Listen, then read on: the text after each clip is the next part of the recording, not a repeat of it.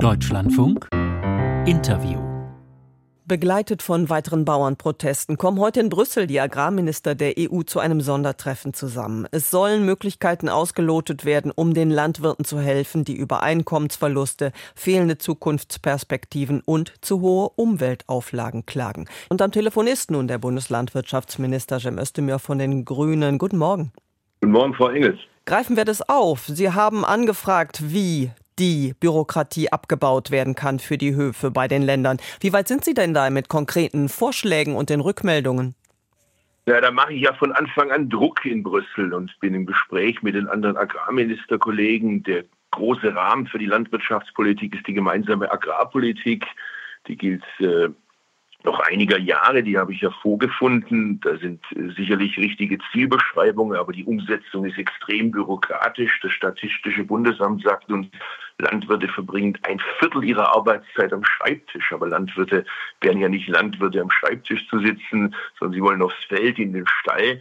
Und das müssen wir jetzt ermöglichen. Die Vorschläge gehen in die richtige Richtung, weil sie zum Teil das aufgreifen, was ich vorgeschlagen habe. Wir werden die belgische Ratspräsidentschaft dabei unterstützen, das noch in der Amtszeit der jetzigen Kommission auf hm. den Weg zu bringen. Ja, haben Sie ein konkretes Beispiel für uns? Was soll denn an Bürokratie für den deutschen Hof wegfallen? Also es geht beispielsweise, dass äh, Dinge manchmal äh, Flächenmonitoring, Flexibilisierung bei Strategieplänen, das wird uns national die Arbeit wesentlich leichter machen, wenn wir hier mehr Bewegungsfreiheit hätten. Das reicht aber nicht. Auch innerhalb Deutschlands können wir mehr machen.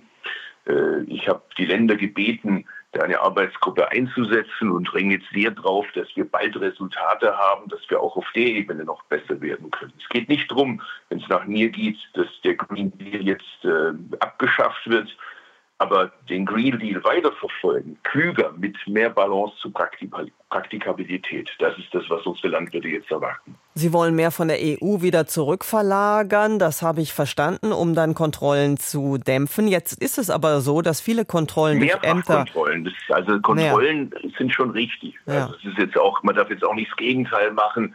Äh, natürlich braucht es auch Kontrollen, natürlich braucht es auch Regeln. Aber das Parallelarbeiten, das Mehrfacharbeiten, dass man dieselben Daten immer wieder angeben muss, das ärgert die Bauern zurecht. Da kommen wir genau zum Punkt, denn diese Kontrollen dienen ja auch dem Zweck, Umweltstandards zu überprüfen, Tierwohl zu überprüfen. Sehen Sie nicht die Gefahr, dass man dann diese Standards auch schleift? Die gibt es. Es gibt sicherlich welche, die jetzt das nutzen wollen äh, für ein Rollback, dass man den Status quo einfacher hält. Da kann ich nur abraten. Der Status quo hat eine katastrophale Bilanz mit sich gebracht. Tausende Höfe sind in Deutschland gestorben in der letzten Dekade. Wir haben 40.000 Betriebe weniger wie noch 2010.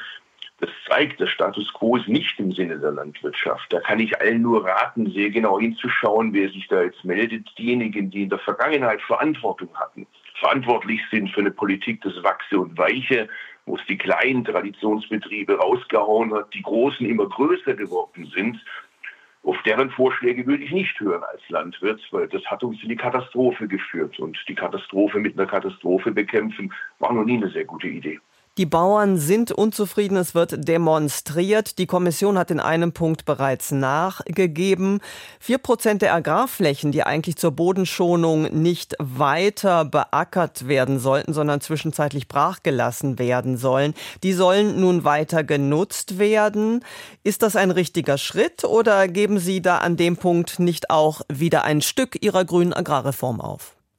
Nein, gar nicht, sondern ich will es einfach klüger machen. Ich glaube, dass man Wettbewerbsfähigkeit und Artenschutz zusammenbringen kann. Also auf der einen Seite, um es konkret zu machen, eine 1 zu 1 Umsetzung des Vorschlags, das ist Glötz 8 äh, mit den Flächenstilllegungen umzusetzen, gleichzeitig aber dafür zu sorgen, dass die Landwirte mehr Geld in der Tasche haben durch Biodiversität. Wie mache ich das konkret? Indem ich das Budget für Ökoregelungen erhöhen möchte, neue Ökoregelungen zum Beispiel für die Milchviehhalter, für Dauergrünland. Sie müssen wissen, die Milchviehhalter waren die Verlierer der letzten gemeinsamen Agrarpolitik. Das ist übrigens auch eine Forderung, die der Deutsche Bauernverband erhoben wird. Bin gespannt, ob sie zu der noch steht die Landschaft Verbindung erhebt, die Arbeitsgemeinschaft Bäuerliche Landwirtschaft, der Bund der deutschen Milchviehhalter.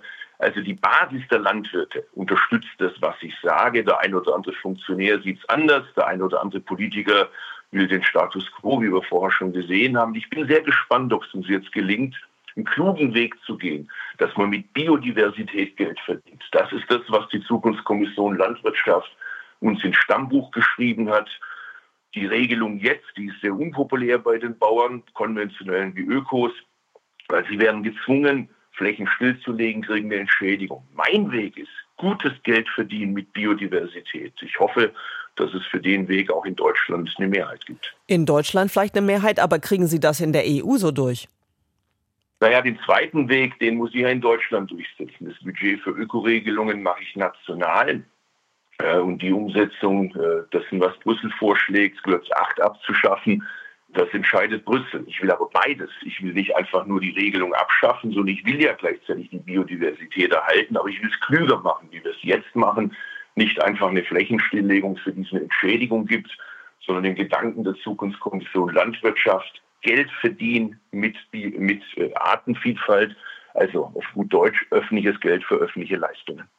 Jetzt ist es aber so, dass Landwirte, sowohl diejenigen, die ökologisch wirtschaften, als auch die, die klassisch wirtschaften, um ihren Verdienst und auch ihre Perspektive bangen. Müssen Sie feststellen, dass Ihre ökologischen Vorgaben einfach zu hoch sind, um das noch mit einer Perspektive für Landwirte in Einklang zu bringen?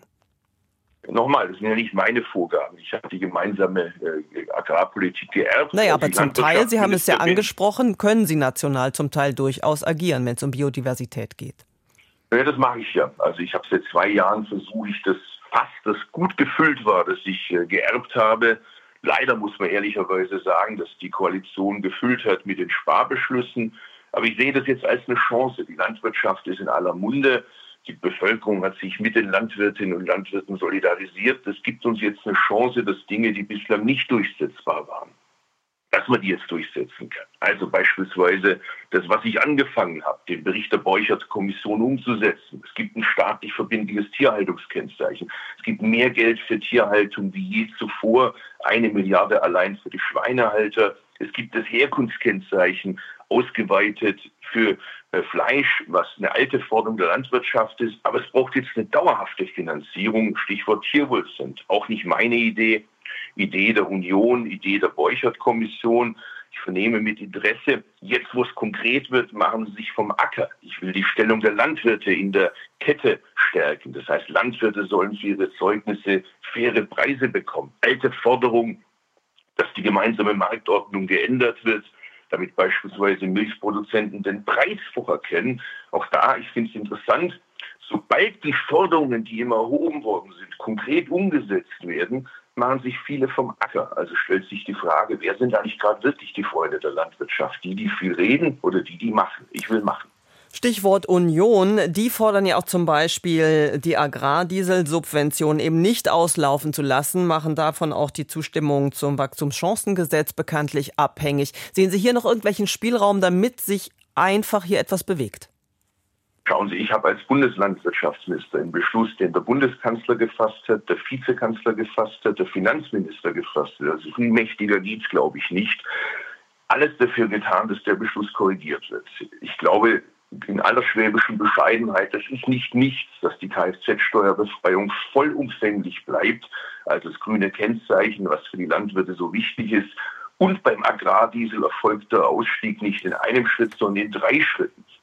Ich würde raten, lassen Sie uns diese Debatte nutzen, nicht jetzt nur über den Agrardiesel zu reden. Ich weiß, der ärgert viele, aber in Wirklichkeit geht es doch um die verfehlte Politik der letzten Jahrzehnte. Jetzt gibt es die Chance, das in Angriff zu nehmen die Bauern wollen das und übrigens zu den Bauernprotesten. Ich habe den Eindruck, äh, das, was Sie da am, am Anfang gesagt haben, mit Biberach und anderswo, das sind nicht die Bauern. Das sind Trittbrettfahrer, die sich da jetzt gerade bemühen, das für ihre Zwecke zu nutzen. Wir sollten nicht mit den Trittbrettfahrern reden, die sitzen ja auch im Bundestag ganz rechts außen. Wir sollten mit den Bauern reden. Die haben vernünftige Vorschläge und ich bin angetreten, das vernünftig umzusetzen.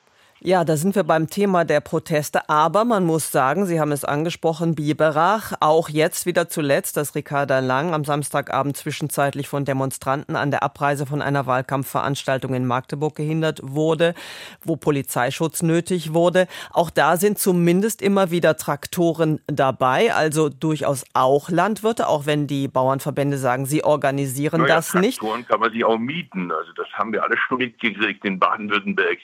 Prüfen mal nach, da wo man Traktoren mieten kann, die machen gerade ein gutes Geschäft.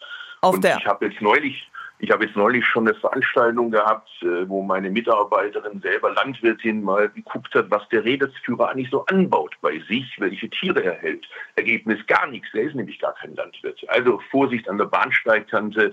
Wie gesagt, da sind jetzt welche, die tummeln sich. Ich habe den Oberbürgermeister, ich habe den Landrat von Biberach gefragt ob Sie eigentlich die Protestierenden da kennen. Die sind ja aus der Region, aus Oberschwaben.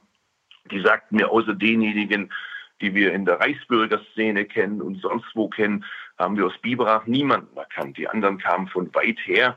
Nochmal, die Bauern, die waren auf der Kundgebung oben auf dem Hügel, da habe ich geredet. Da ging es sicherlich etwas lauter her, das halte ich aus. Ich war mal Handballtorwart, ich stelle mich dem Gespräch mit den Bauern. Die, die da jetzt gerade über die Stränge schlagen, die wollen ja gerade nicht das Gespräch. Äh, die arbeiten ihren Hass ab an den Grünen, an der Republik, an der Demokratie, an wem auch immer. Das ist eine kleine Minderheit. Die Mehrheit der Bauern will das Gespräch und es gibt welche, die wollen das blockieren. Das werden wir nicht zulassen. Cem Özdemir von den Grünen, er ist der Agrarminister und auch für Ernährung zuständig. Vielen Dank für das Gespräch heute früh. Sehr gerne.